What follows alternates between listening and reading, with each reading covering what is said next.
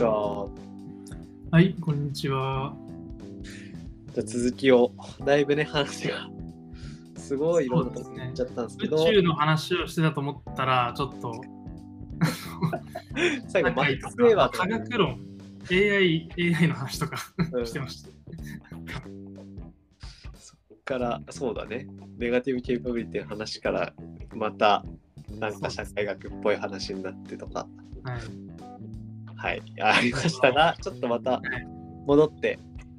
で、あの、多分ここが、あの、この話の中核なんですけど、はい、今回はなぜ人間は存在できているのかっていう話。そうですね、なんかそことのつながりがまだ全然なかったですよね、ここまで。いや、そうなんだよね。宇宙の話は宇宙の話として面そう白かそうったんですけど。そうそうそう。一個一個面白いトピックとかを話してたから、うん。ちょっと戻していきたいなと思うんですけど、えー、いや、面白いんですよ、これが。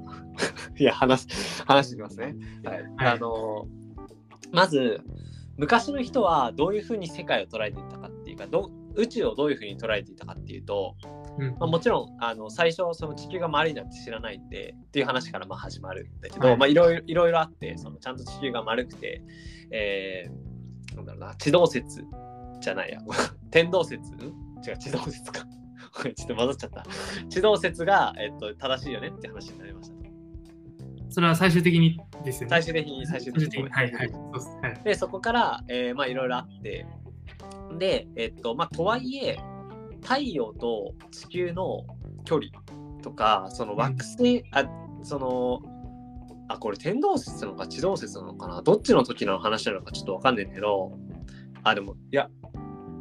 地動説かなんかそのケプラーとかが多分これをいろいろ研究してたっていう話なんだけど、これうんことは。あの太陽と地球の距離とかその太陽と惑星の距離とか地球と惑星の距離とかそういうものに意味があると思って、計算をめっちゃしてたらしくて。意味があるっていうのはどういう意味ですか？そのつまり、えっと、彼らの中ではそのいその時に生きてた時代の人たちの中では、えー周りにある星とかちっちゃい星は全部背景として見認識してたらしいんだよね。あその、うん地球は太陽の周りを回っているがそれはえっとなんだろうなそれはそれとしてえその他の星っていうのはなんかもう塵みたいなものが光ってるとしか思ってなかったらしいうんうんという時期があったらしくてうん。はい。でその人たちからするともう太陽系っていうのが宇宙の全てなわけよねそうですよね。はい。でそれを神が作っているんだとしたらてか我々が生まれるぐらいのそんな構成あなんだろうな、えっと、構造になってるんだとしたら太陽と地球の距離とかその太陽と木星の距離とかなんかそういったものに全て意味があるはずだと思ったらしいんだよねそういうのが生み出されてるんだとしたら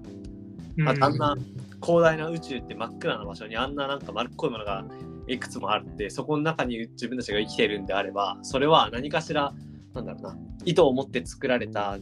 少なくとも、えー、と何かしらの、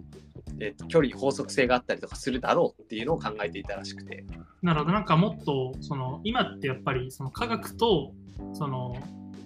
なんていうんですかね、その世界のなんかの価値、意味うん。みたいなものって、その分離されてるじゃないですか、ああの、一定。うんうんうん。その物理法則が、のなんか数字がどうなったからといって、それがその、例えばその自分が生きる意味がどうだとか、うんうん。そういう話には多分ならないと思うんですけど、割とそこがやっぱりつながってた時代ってことですかね。あまあそれも多分あるしそこのそうだね。なんかその哲学的なところと自然科学が完全に切り離せてないという側面もあるしあとは別に今のえーっと科学も科学というかそうだね。理論物理学も同じだと思っててあの結局その共通する統一理論的なものがあるというふうに考えて頑張って研究をしてるわけよね。うんうんうん。だつつまり何かしらの素粒子とかも要はなんか素粒子のモデルみたいなのがあるらしいんだけどちゃんと記述できる数式で。であのそれ本に載ってて割とシンプルですごいなと思ったんだけどなんかそういうふうなあの共通してえーっとなんだろうなモデルとして定式ができるものが何かしらあるつまり抽象化何かできると思って、えー頑張って計算をしてたりとかするんだよね。でそれが、えーっと太陽と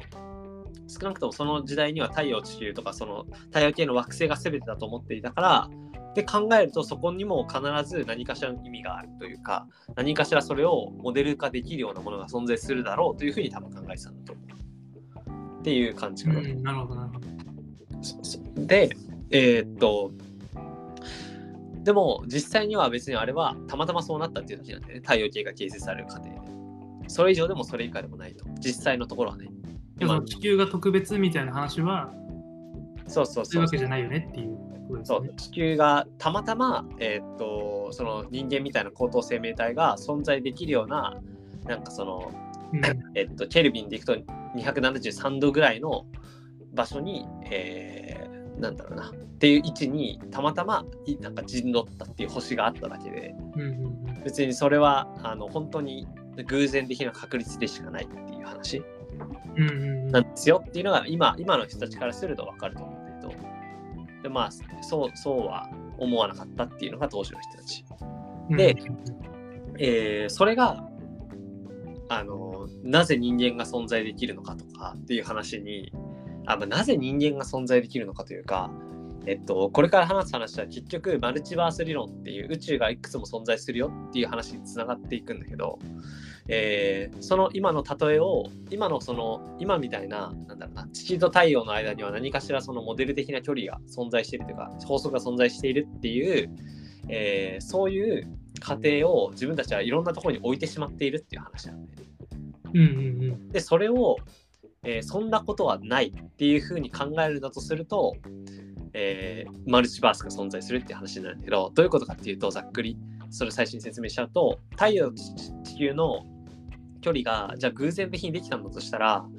えーっと、その、なんだろうな、今の人たちで、今の人たちはその無数の宇宙が存在、無数の宇宙じゃないな、無数のその銀河とか太陽系とか惑星系が存在すると言ってるじゃん、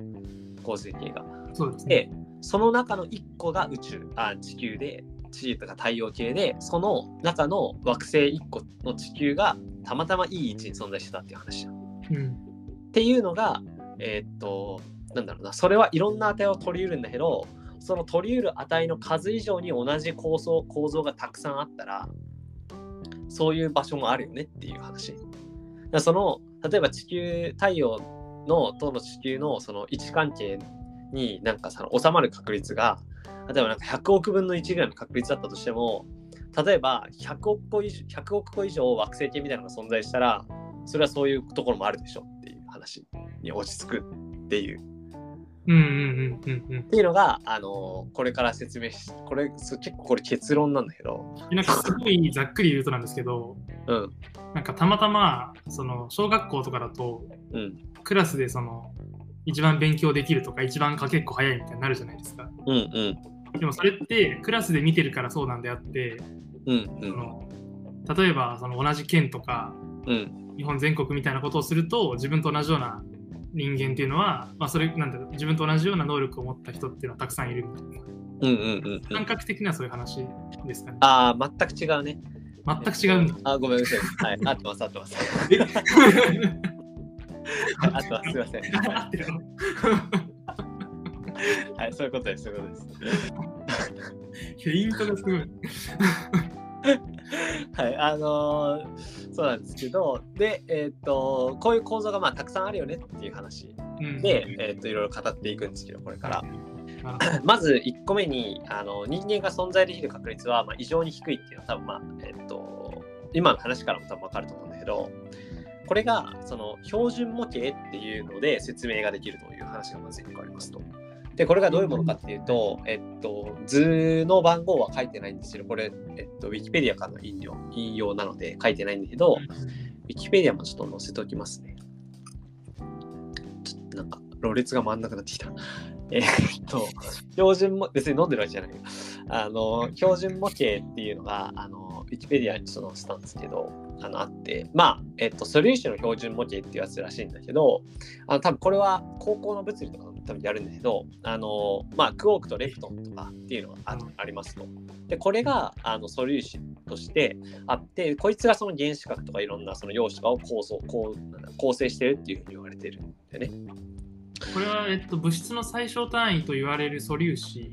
あ、で合ってると思う、多分その種類がう。うん、今何個何個あるんだろう、これは。これは17個17個だね。そうだね。17個あるっていうふうに今されてますよという話ですよね。そうそうそう、そういうことだと思う。で、このね、さ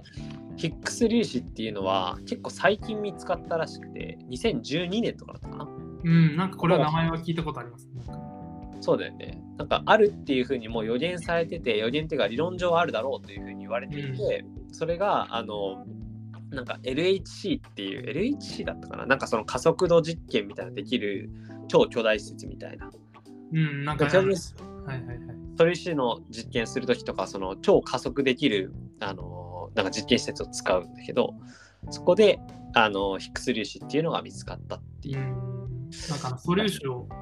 このぶつけて新しい素粒子を見つけるみたいな。あ、そうそうそうそう。あそうそう多分多分そういうそういう話だった。なんかそこのね、なぜ高速でぶつける必要があるのかみたいな話も書いてあったんだけど、わかんないや。ちょっとまあわかんないですね。あ、でも、どうなんだろう。なんかその衝突の衝撃によってその角力みたいなものがあるじゃん。うん。あの、その陽子と中性子とかをくっつけてたはいりするはい、ものを破壊できるぐらいの衝撃を与えられるみたいな話なのかな。もしかして。ああ、なるほど。核実験とか核し核実験とかちょっとわかんないけどなんかそういう話で解釈できるのかな？わかんないな。というので次に行きたいと思うんですけど はいあのでこのソリえ標準模型のパラメーターみたいなものが存在してこれを構成するね。あのでそれぞれの素粒子にパラメータがあるっていうことですね。そうそうそうそう、はい。おそらくそういうことだと思う。はい。で、えっと、で、この、えっとね、なんか正確に言うと標準模型っていうのは、なんかヒックス粒子に関係しているヒックス上の二乗質量パラメータっていうのがあるらしくて、あのこれは絶対に分かんないから、もう分かんないものとして置いといた方がいいんだけど、そういうパラメータがありますと。はい。で、これが、えっと、プラマイ20桁ぐらい取るんだって。取り得るんだって、値としてパ。ラメーターがってことですね。そのパラメータがプラマイ20桁ぐらい取り入れてて、はいで。これが今の値の数倍とかにしただけで水素以外の原子核は全部存在しなくなるんだって。であ20桁自由に値取り得るのにその数倍のだからその20桁プラマイ20桁っていうとあのなんか数倍レベルとかじゃないじゃんもう。ーうんうん。と10のその20乗っていう意味だからプラマイ20桁っていうのはうん。うんもうすあのなのにそんだけ値取り得るのに数倍にしただけで水素を除く全ての原子核が存在しなくなる構造になり得るって。っていうのが数学的に示せると。だからつまり あのなんか今の、えーっと構造になっていることによっていろんな原子核が安定して存在することができてでそのあなんかそれが安定して存在するっていうのが重要らしい。で安定して存在することができてで、ビッグバンでそれがいろんな融合を起こしていろんな原子核ができていって、で、そこから最初の方は確かあの少ない原子しかな原子核しかなかったけど、そこがいろんなところで、えーっと。いろんな、なんだろうな、えーっと、重い質量の原子核ができてって、それが星を作ったりとかっていうふうになってはいはいはい。でだから、その、あのめちゃくちゃ巧妙なバランスの上に成り立っていて、うん、そのなんかそうですね。はいよ、うん、いやそのすごいざっくりそのパラメータの話を理解すると、うん、そのパラメータが例えばちょっと違うと、なんかその、なんていうんですかね、そもそもその物質を構成している物理法則自体の定数が変わるっていうイメージですよね。そうだね。定数が変わる。そうそうだね。うん。だからそのレベルによっては、そうかもしれない。あの、ちょっとど、なんだろうな。多分、難しいね。えっと、量子力学レベルでは多分変わんないと思うんだけど、あの、多分今の物理法則みたいなものを、ああ、わかんないな。ごめん、定数っていう表現を、なんか定数って絶対変わらないっていうイメージがあるから、定数っていう表現よくないかもと思ったんだけど、まあでもなんかそう重力定数っていうか、ありますよね、とか。あ、そうだね、そうだね。もしかしたらそういうのも変わるのかもしれない。なるほど。まあちょっとあんまり踏み込まない。あ でもまあそ少なくとも、そうその、あのー素粒子がこの構成で存在しなかったら、水素以外構造存在しないのとしたら、我々水素だけでできてないから、人間も存在し得ないし、っていう話になるっていう。そももちろのそのこの今まで来たこの成り立ち自体が無理ですよね。そうそうそうそう。もう全然こんな複雑な構造を持つ宇宙っていうのは存在し得ない。うん。で、その図の5の4っていうところにあのスクラップボックスに書いてあるんですけど生命の核可能性は、えー極めて狭い世界。だからその標準模型っていう話で言っても、その宇宙の複雑性みたいなものがすごくつまりそのいろんな星が存在していろんな原子が存在してっていう超複雑な宇宙今我々がいる宇宙はすごく複雑な宇宙なんだけどうん。そんな複雑な宇宙を取り得るパラメーターの値っていうのはいろいろ取り得る中で、えーっと本当に狭い範囲にしか存在しないっていう。うんだから、で、えっと、これをどういうふうに説明できるのかっていう話で、じゃあ神様がそれをなんか操ったのかっていう話では、で説明することはまあできるけど、まあそしたら終わりだし。で、まあ、うんうんでどうやって考えたかっていうとそのいろんなその標準模型の構造とかっていうのも結局太陽と地球の距離さっきのと同じ理論で結局その標準模型がそういう風なパラメータの中でこの狭い値を取り取って我々が存在できたっていうのはいろんな宇宙がある中で我々の宇宙がたまたまそこを取っていたっていう話。うん。あその20桁っていうのは10の20乗って話だけど10の20乗以上の確率でその今の値がなってるんだとしたらそれ以上の宇宙が存在すれば別にそれはあのそうそういう宇宙も存在するでしょっていう話あのつまりは水素しかないような宇宙がたくさんあってそうそうそうそうそう我々はたまたま水素以外のあの物質も存在できる宇宙だったみたいな話そうそうそうそう多分多分そういうことなんだああもちろんその水素だけじゃなくてなんかあいあの様々なそのいろんな条件の違う宇宙があってってことですよね。そうそうそうそうそう。で、これを、あのーそうだね。で、これが、あのーワインバーグさんって、スティーブン・ワインバーグさんって人がいるんだけど、ワインバーグの人間原理っていう風に人間原理。そう言うんだけど、あのー人間原理って人間中心に回ってる感がすごいあるんだけど、あのすごく真逆の話で、なんかその我々我々がその知り得ないような世界がどこかに存在するっていうふうに仮定する原理のことらしくて、なるほど。だその、えーっとさっきの標準模型で言っても今そうなっているけど我々が知り得ないようなあのそのいろんなパターンが存在するんだから、うん、そういうふうなものを仮定したら別にそういう場所もあるでしょう。で我々はたまたまそこにいるだけ。なんかもう哲学みたいな領域ですね。そうそうそう。めちゃくちゃ哲学的な領域なんで。なんか、知り得ないものをあると仮定せよってことですよね。そうそうそうそうそうそう。すごいこと言ってるな。いやでもなんかこれ面白くて、その、えっと、あまあ、ちょっと続きごめん、続き言って話すと、その宇宙に、で、これ宇宙にその知的生命体が生まれて観測できるような、そのいろんな真空のエネルギー密度もそうだし、はい標準模型の構造も観測できるような高度な知的生命体が存在したらその存在するような世界では必ずあのそのいい感じの値を取ってるんだよね。つまりそれが存在する条件としてそれがあの標準模型のちょうどいいパラメーターがなければならないからそれを観測できた時点で標準模型のパラメータの値みたいなものが低いなんかすごいところにあるなって観測できた時点でその観測した生命体が存在する宇宙はたまたまそうなってるっていうだけっていう理解です、理解です。っていうのが、えっと、ワインバーグの人間原理って話で。で、なんかその宇宙、あ、なんかその物理、物理学のそもそもの発展っていうのが、あの、えっと、哲学からはなんか派生してるよねって話はあるじゃん。あの、あそのアリストテレスみたいなそういう話です。でもあ、もうそうだし、あの結構その、えーっと、哲学者とかでさ、千それいつぐらいなんだろう、1018世紀とかなのかな？なんか物理学も兼ねてますみたいな人結構いるじゃん。そうああ、なるほど、なるほど。そうそう。っていう意味で、それこそ、あのーそれを、どこだっけな？えーっと、アスコープっていうポッドキャストが、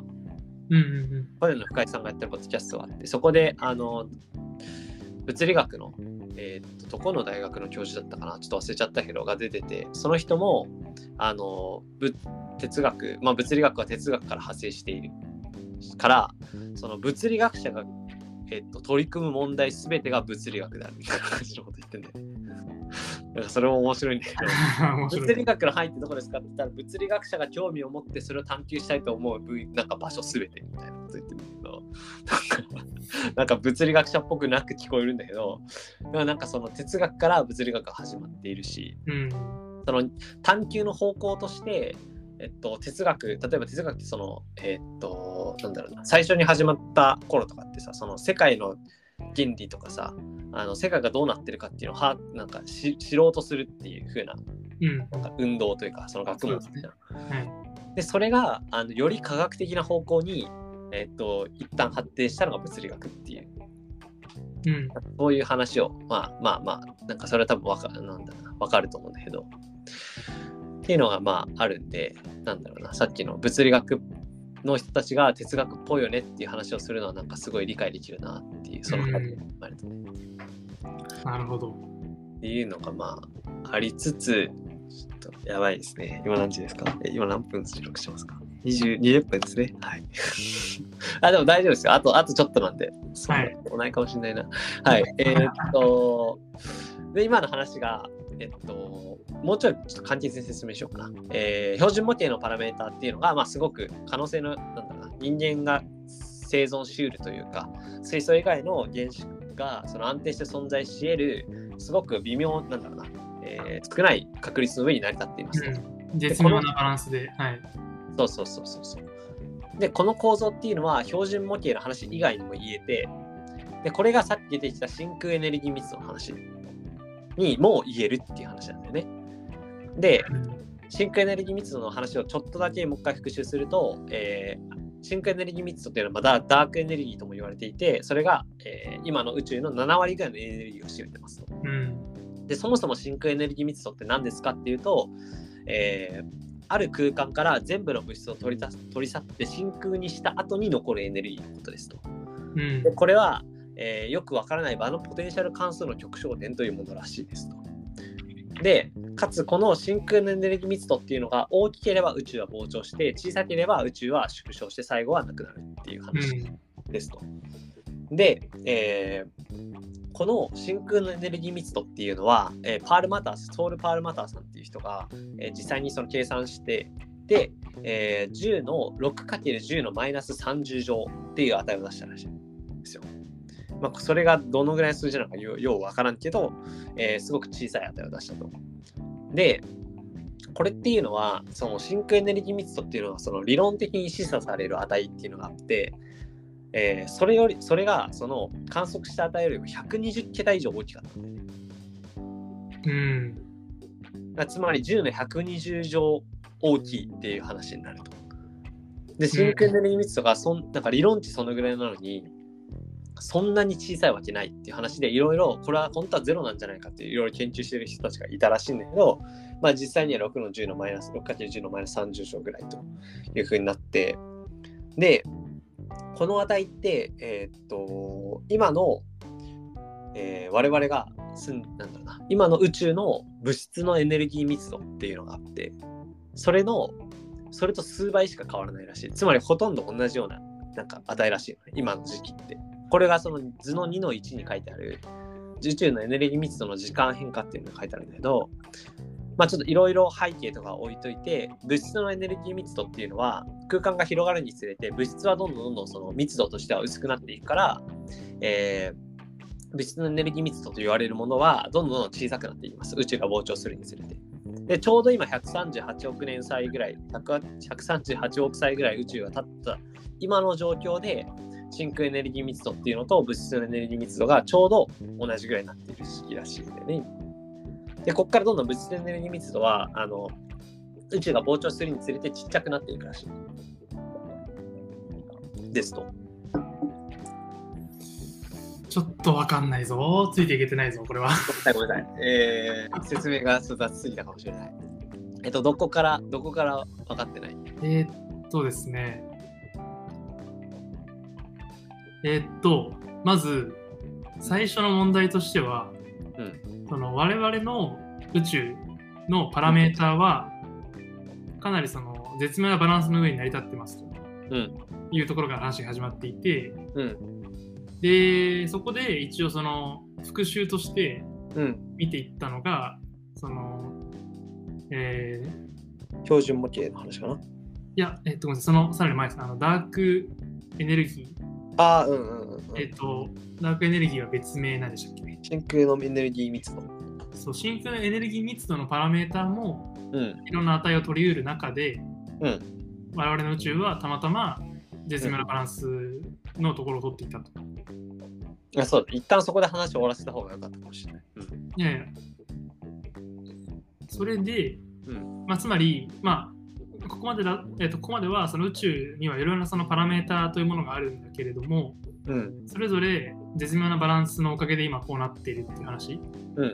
があると思うんですけど、その後の話はうん。うん。どういうことの話をしてるんですか、あ、そうだね。そこからもう一回説明した方がいいですよ。そう。うんまあ、そうだね。今のお話をでいくと、真空エネルギー密度と呼ばれるものも標準模型と同じように、えーいろんな値を取り入れる中ですごく理論値よりもめちゃくちゃ低い値を取っていたっていうのが現現実としてありますと。で、理論値よりもめちゃくちゃ低い値っていうのはどういうことですか？うんとね、俺もよく分かってないんだけど、計算によって真空エネルギー密度っていうのが、なんかその宇宙のモデルみたいなのを仮定したときに、そこから計算して出される、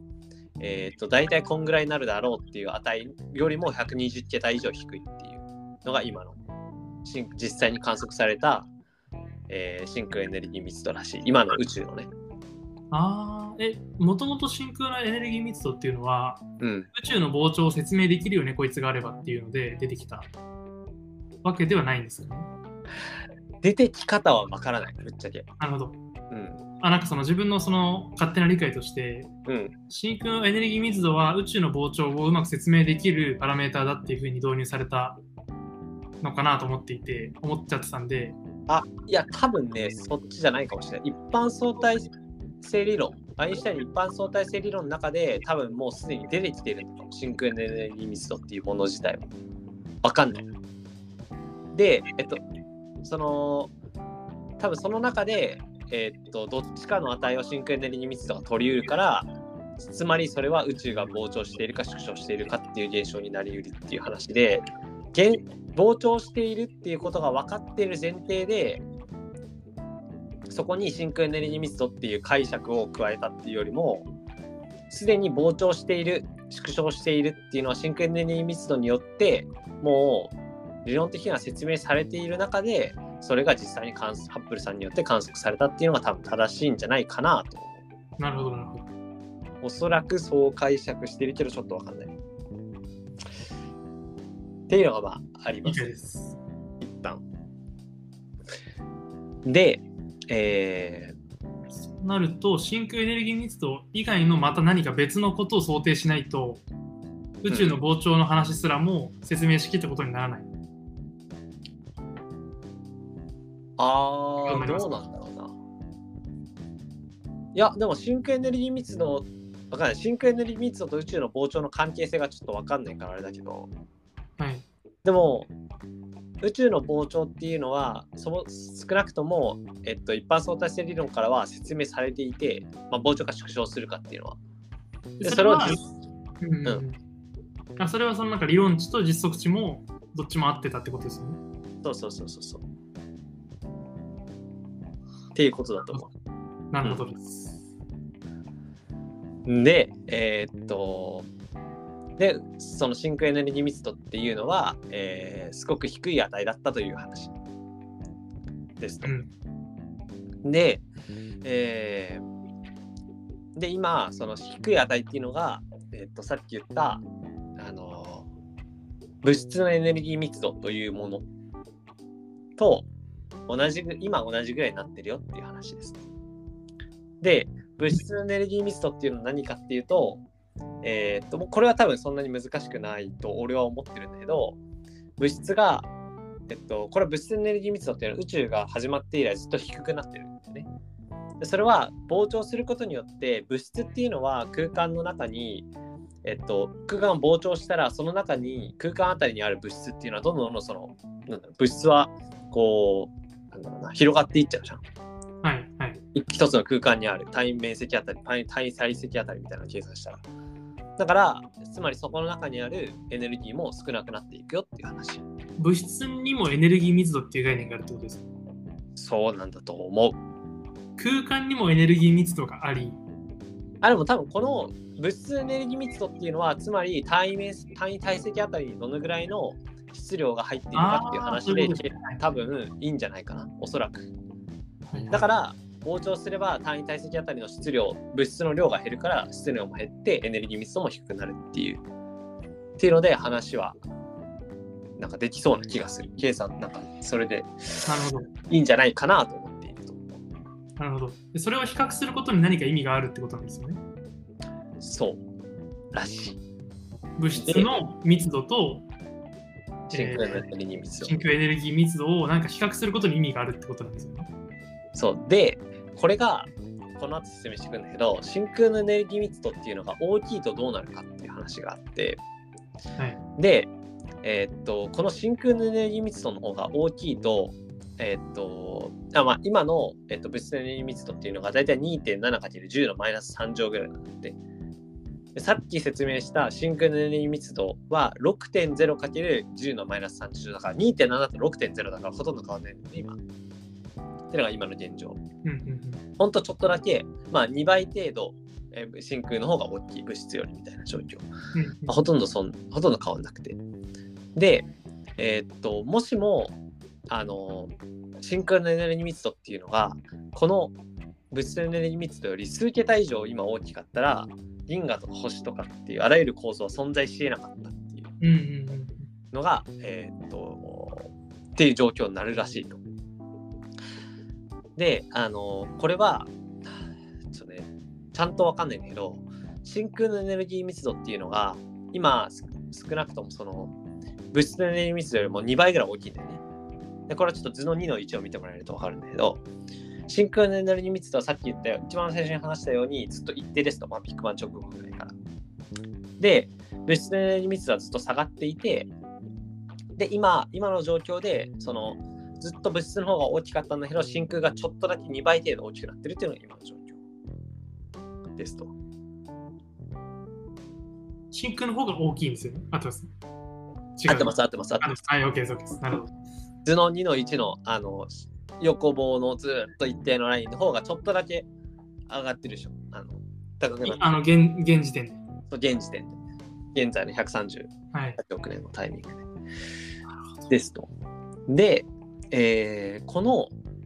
真空のエネルギー密度っていうのが、えー物質のエネルギー密度よりも優勢になる前に物質がさまざまな構造を取り入れないといけないらしいんだよね。だからもしかしたらこれはその真空のエ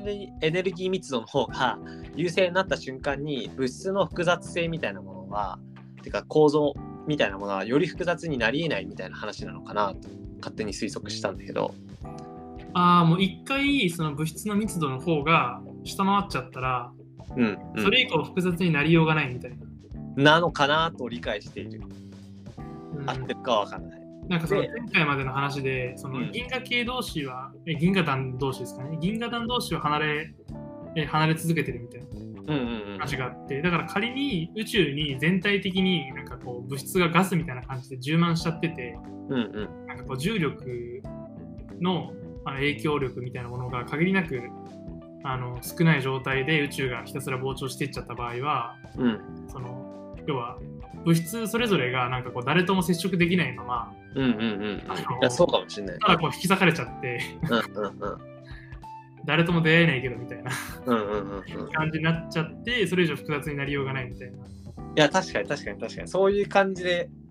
素人なりに解釈できるのかもしれない。今、イメージはもう、いイメージしたらそんな感じっていう。そうだね。もしかしたら間違ってるかもしれないけど、確かにそういう風に解釈すると、なんとなく、なんか納得がいくね。今聞いて、うん。ただ話しただけなんで、なんか間違ってるのかもしれないですけど。いや、でもなんか合ってそう、合ってそうだからちょっと一旦それで進めると。そうななんでそのちゃんとえーっとまあ今でいう我々みたいな高等生命体が存在し得るのに十分なくらいそのなんだろうな真空エネルギー密度が低い値でなければ今138億年ぐらい真空エネルギー密度がその待てるぐらい小さく小さい値。それ物質のエネルギー密度がどんどん小さくなっていく中ですぐにその真空エネルギー密度の方が大きくなっちゃったらそれより複雑な値あの構造になり得ないから我々も存在し得ないんだけどその138億年ぐらいあの物質の方が高くていろんな構造複雑な構造になっていくのを待ってからやっと真空エネルギー密度の方が大きくなるみたいな今現象になっててそのぐらい待てた状況だったからこそ我々みたいな高等生命体が存在すると。なんか我々みたいな高等生命体っていうと我々がなんかすごく頭のいいなんか生物だみたいな感じのなんか表現になってすごい嫌なんですけどあのでもまあそうそういうことですと。あのなんかその宇宙のななんだな、まあ、複雑性みたいな話でいくとすごく複雑な生命体って言った方がいいかな。うんみたいなものが、まあ、複雑な構造みたいなものが存在しているっていう話ですね。だから僕らが生きてるのは奇跡だと。そうですね。はい。できですと。ダメかで平易なまとめ方をしたら、これまでのなんか物理学が積み重ねてきたものをなんかこう、提示してるようで。よくないかもしれない。そうそうそう。ではい、わかりました。はい。まあ、これを、えーまあ、このようにその標準模型もそうだし素粒子の、えー真空エネルギー密度と物質エネルギー密度の関係みたいな話も、えーまあ、全てはそのワインバーグの話で、えーいろんな世界が存在いろんな宇宙が存在するっていうふうに仮定すれば別にそういうところもあるよねというふうなうん話です。まあ実際にその、えっと、太陽系の話でいくと、えっと、自分たちが今いる銀河2000億個ぐらいあるんだっけな？その太陽なんか惑星系みたいなものが。うんうんだからまあそう2000億個あったら2000億分の1の確率で存在するものもいくつかあるでしょうっていう話で。うん。うんうん、まあそんなようなことが。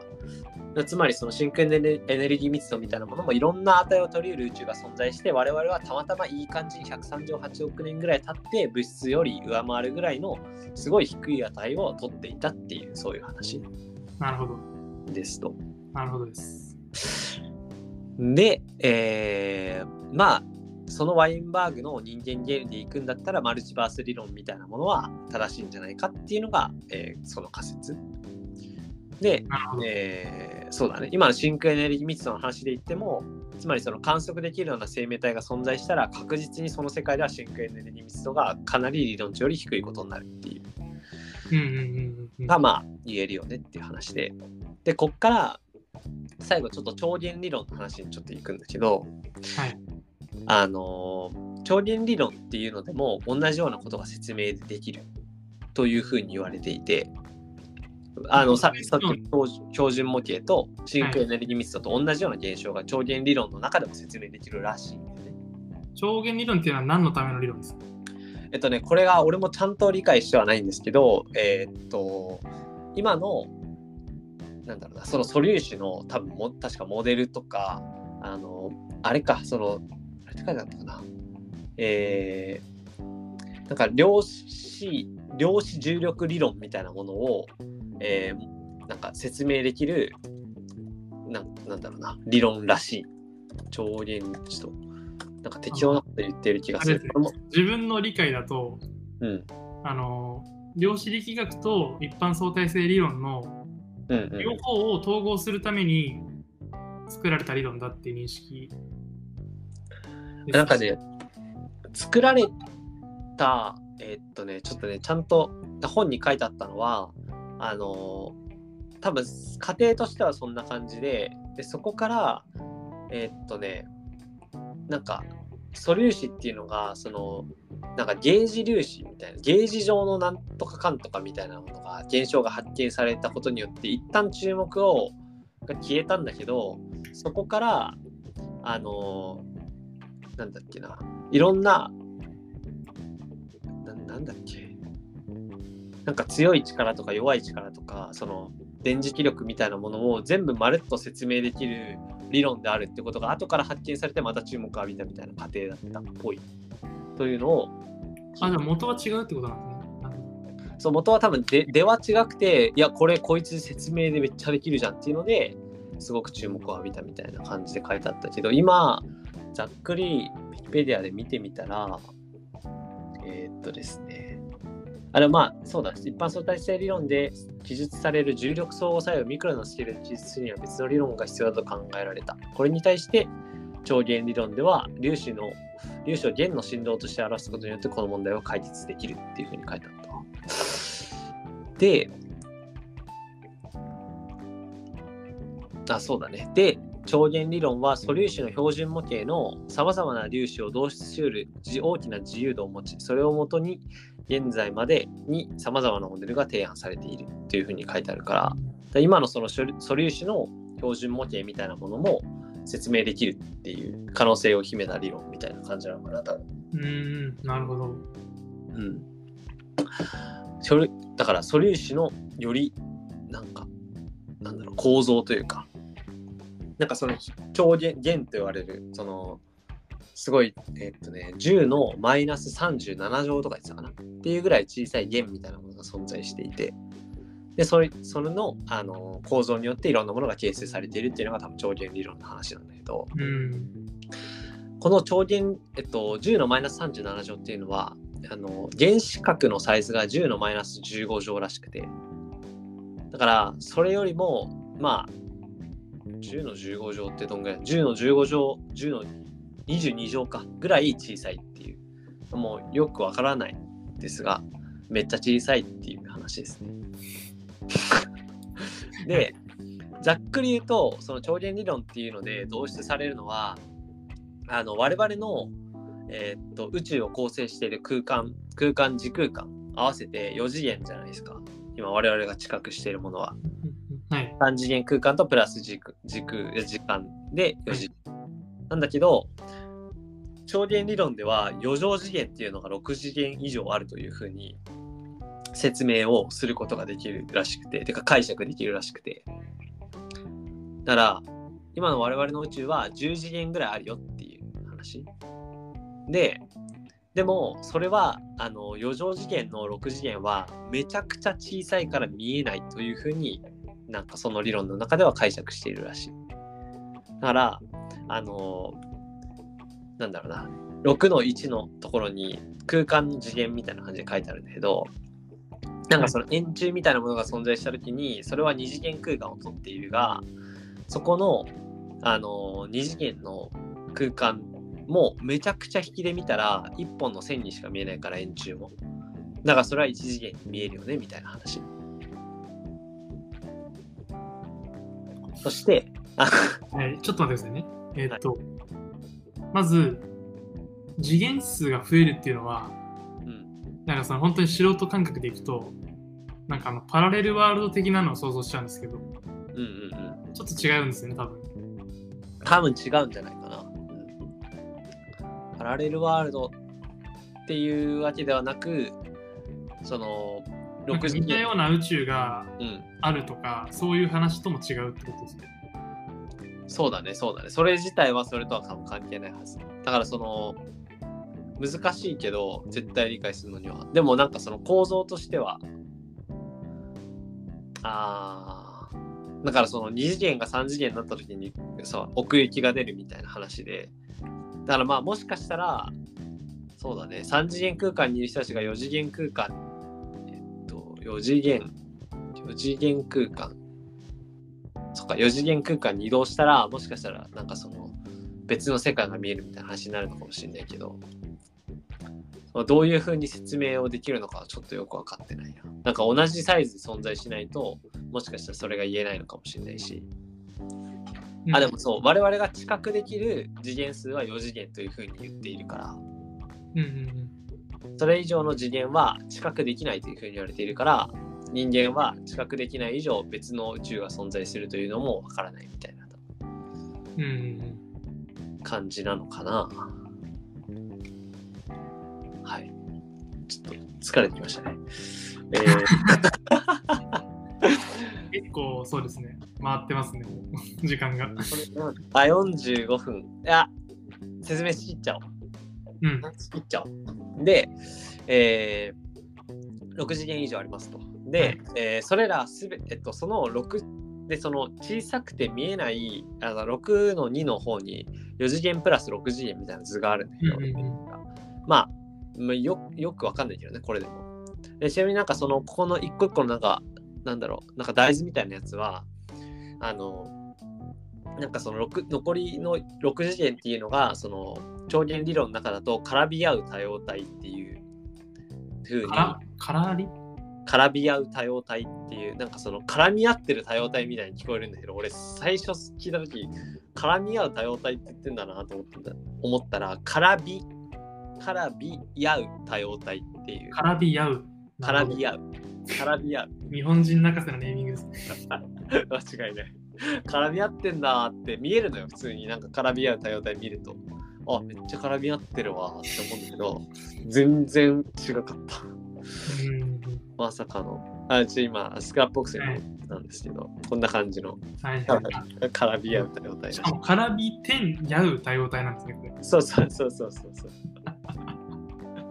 だから絡み合ってんのかなと思ったんですけど違う。これ自体はすごい美しいですけどね、なんか。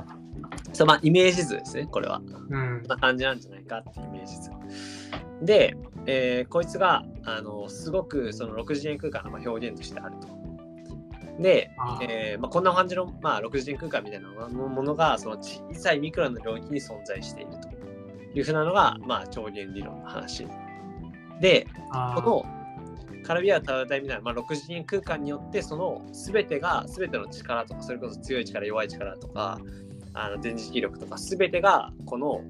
えーっと弦というかあの6次元空間によのなんかその値によって決まっているしクォークも全部クォークとかそのレプトンとかそのうん。もう全部それによって決まっているっていう話。で、えーで、これがその宇宙初期にこの値が決まっているっていうふうに言われてて、形成されてる。で、えーその、この超弦理論の話でいくと、10の500乗ぐらい取り得るんだって、いろんな形を。10の500乗だから、えっと、それは、超弦理論におけるパラメーターの数っていうのがそもそも分かってないんですけど、あ多分だけどこの6次元空間6次元の中で表現されるその形みたいな話なんじゃないかな。でその形が全ての力とかクォークとかを形成しているから素粒子を形成しているからその形みたいなものが10の500乗取り得るっていう通りぐらい取り得ると。だからえーっとそのぐらい宇宙も存在するっていう話結局。10の500乗ぐらい取り得るんだったら10の500乗ぐらいの宇宙が他にあるよっていうのが超弦理論からも示唆されるっていうのが、えーこの超弦理論のお話。で最後にじゃあどういうふうに宇宙がそんないくつも存在しているんだっていうてか作られるんだっていう話？気になるじゃないですか。ど。そうですね。でここはあんま俺もよく分かんなかったんだけど、えー泡宇宙っていうのがありますと。でこれが何かっていうとその泡みたいな感じでそのね、えっと、例えばなんだろうな、えーお湯お水を熱した時にあのぐつぐつと沸騰してそれが水蒸気に変わるじゃないですか。はい。っていうなんかその一個一個の泡みたいな感じで宇宙がいろいろ形成できているっていう話。で泡宇宙というふうに呼んでいるんですけどはい。これがどういう過程によってできてるかっていうとす全然しっくりこなかったんですけど一応説明するとはい。その量子トンネル効果って量子力学にあるじゃないですか。あのー、なんて言うんでしたっけ、あのー、その物質が貫通しちゃうみたいな話ですよね。そうそうそうそうそう。はい。であのその量子トンネル効果みたいなものがあの、まあ、量子トンネル効果ってそうだねあのなんかその壁みたいなのがあった時にそれをなんかその量子レベルだと、えー素粒子レベルとかだと、えーなんか完全にその貫通しえないような場所もなんかいい感じにはまるタイミングがあると壁をすり抜けることができるとうんうんうん。まあ、人間がそのなんか家の壁をすり抜けるみたいななんかそういうノリでたまにすり抜けるたすり抜けられるタイミングがあるっていう話なんですけど、あのーこの量子トンネル効果によってそのさっき、えっと、この図の6の6を見てほしいんですけど下に2つあの谷があるような、えーはい。形のなんだろうな、あのー真空エネルギー密度の関数みたいなのがあった時にその、えー一旦例えばその左側の A って書いてあるところの谷に落ち着きましたと。真空エネルギー密度が。でここから量子トンネル効果によってたまに B のその急に坂を下り始めるタイミングがある谷を1個右の谷に勝手にその量子トンネル、あ、違う、えっと、真空エネルギー密度の関数のこの山があるじゃん、真ん中の2つの谷の間にある。山をはい量子トンネル効果によってすり抜けて、右側の谷の方に落ちていくタイミング可能性があるらしい。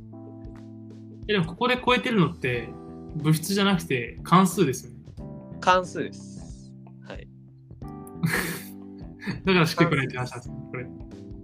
関数なんで、あの、これによってなぜ新しい宇宙ができるのかは分かんないんですけど、これによって、そこに新なんかその別の真空エネルギー密度を持つ宇宙が出来上がる。空間が出来上がる。ージでは、なんか急にその真空エネルギー密度のパラメーターが、うん。なんかこうクックッてこう、クッてこう、そうそうそうそうそう急。になんか減少を始めるみたいなことが起きると。そう多分、ある宇宙の中でそれが起きて、でそれはもう別の宇宙らしい。で、それで、それが、えっと、その真空エネルギー密度が負の値を取ったら、そいつは一瞬で消える。けど、正の値を取ってたら、そいつが膨張するから、それが別の宇宙になるっていう。なるほど。なるほどしか言いようがないんですけど。で、それをあの無数の泡宇宙があるよっていうふうに表現したのが6の9。はいはいはい。だからそこと。ううんん。あ、大丈夫です。あここになんかそのさっき説明したように、だからそのいろんな真空エネルギー密度の値も取り得るし、えーいろんな標準模型の、えーモデルも取り得るし、でかつその超弦理論っていういろんなその6次元空間による形みたいなものを取り得るっていういろんなものを取り得る世界が宇宙が存在するっていうのが無数の泡宇宙というふうな形で表現されていてその一個の宇宙が我々が今生きている宇宙うーん。なるほど。ですよっていうのがマルチバース理論の話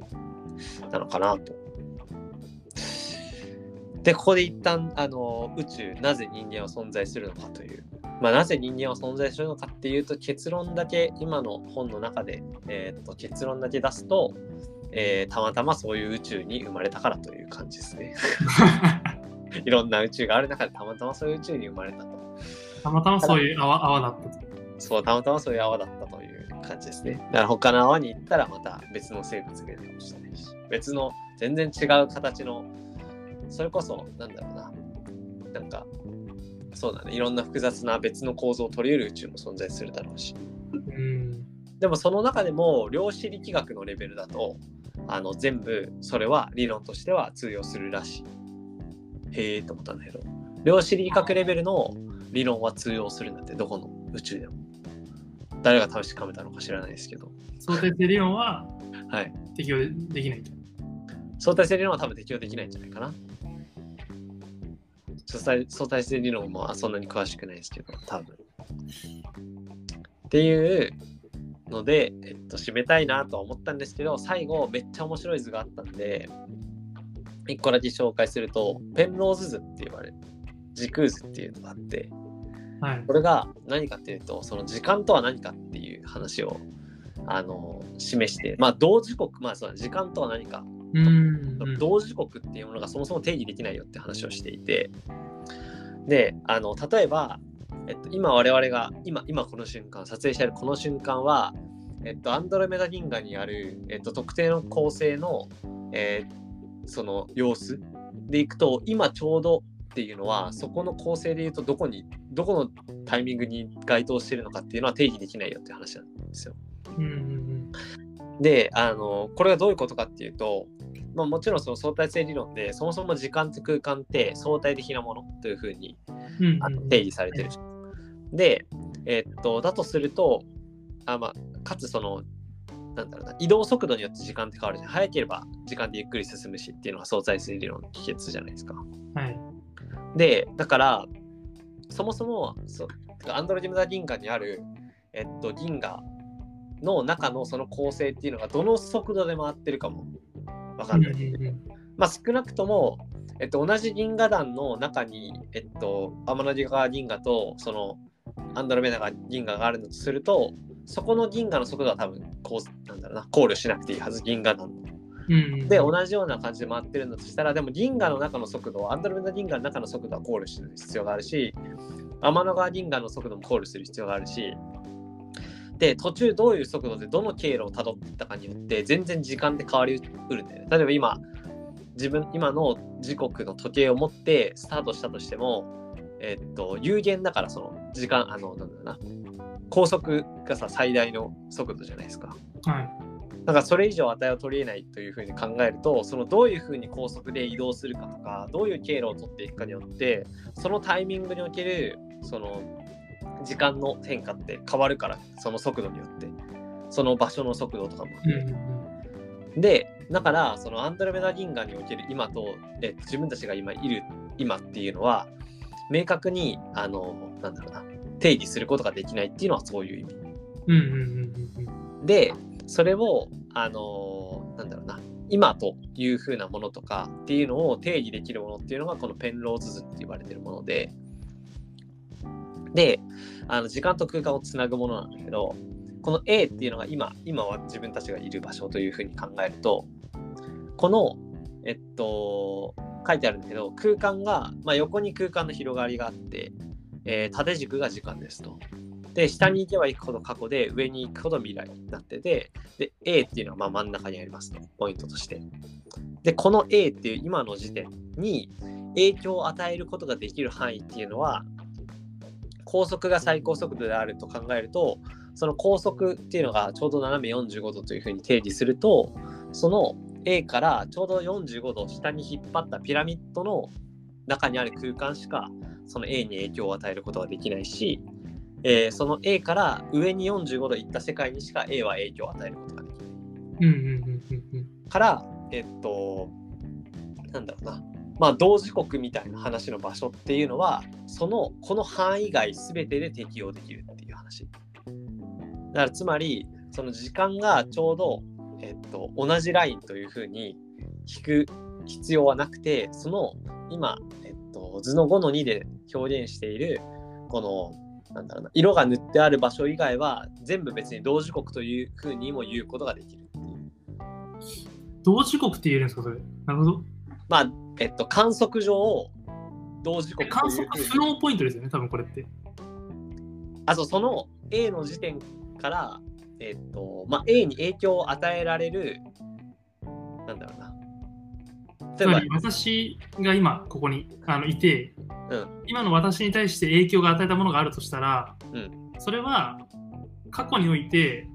その今のこの私がいるポイントにうん、高速度で向かってきた時にギリギリたどり着く今このこの瞬間に光が届くうん、場所に、えっと場所にいなかった人、うん。時空的な距離で いなかった、えー何かアクションというかうん、は絶対にその私のの今には干渉することはできない。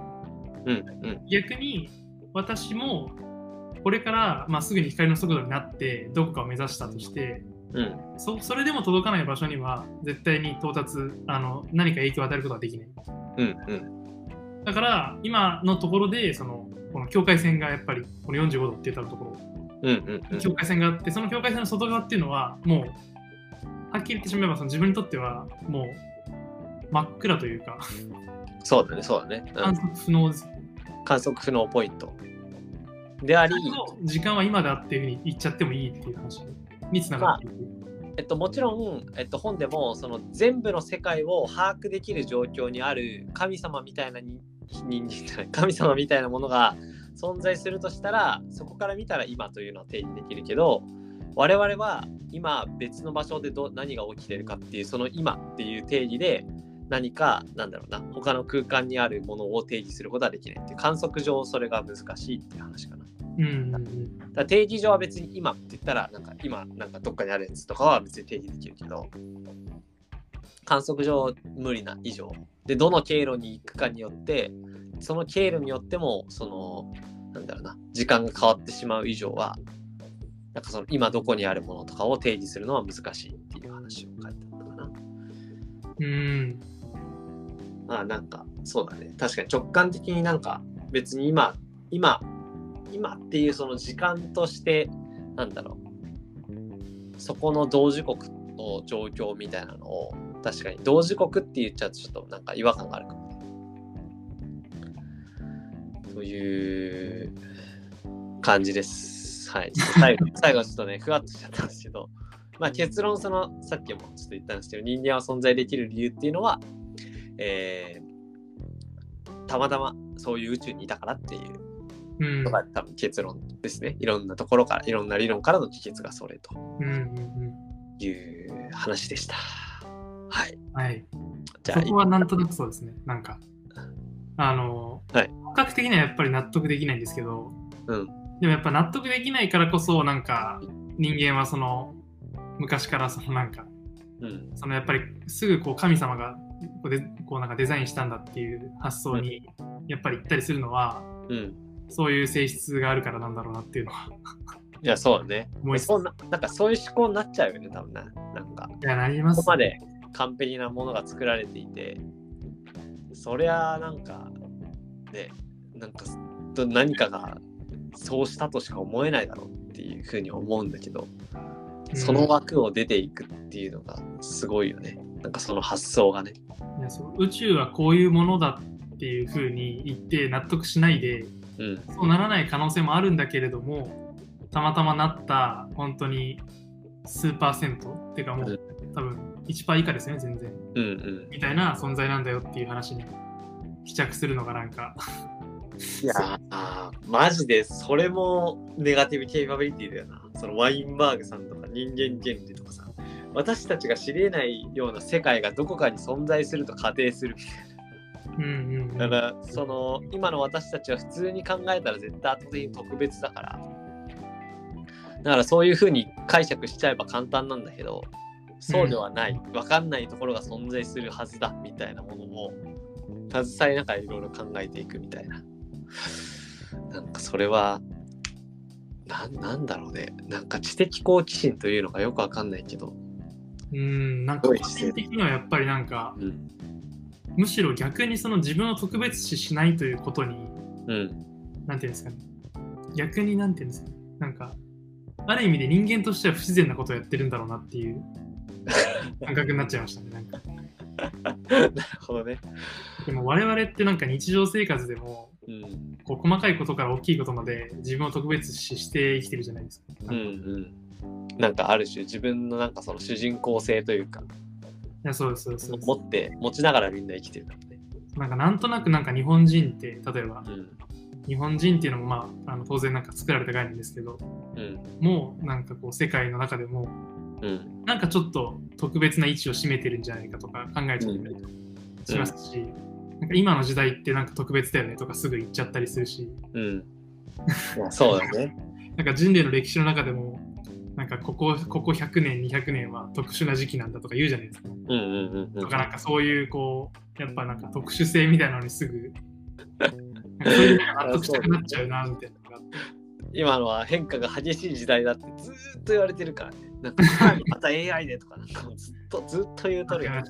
いやなんかもう100年とかじゃなくてもうあの数年スパンでも言われてますし。言われてるよね。いやそうだね確かにねそれは普通のになんか常人が考える考え方というかなんかとはもう完全に違うよねうん。こう回路というかだからなんか物理学者とかがそれこそなんかノイマンの話とかじゃないけどとかでなんか変人と言われる理由がなんかすごくわかる気がする。うん。大体、大体なんか物理学者、それこそノイマンとかもそうだけど、なんかその他のそこら辺に出てくる物理学者の人とかも、なんか結構その、なんか妻と別れたりする理由とかも、なんかその人間味のなさみたいな話とかも結構あったりとかするなぁと思う。けど、うん。なんかそういう、なんだろうな、なんかそれこそ、大衆論とかを語れるのかもしれない彼らはとか思ったりするね。もうかけ離れすぎているみたいな、そもそも。あかとかね、ちょっと思ったりしたんですけど。ので、あどうしますか？話しますか、一ーまあ旦俺一旦ちょっとここで、はい、区切りですかね。はい。はい、ありがとうございました。ありがとうございました。Thank you.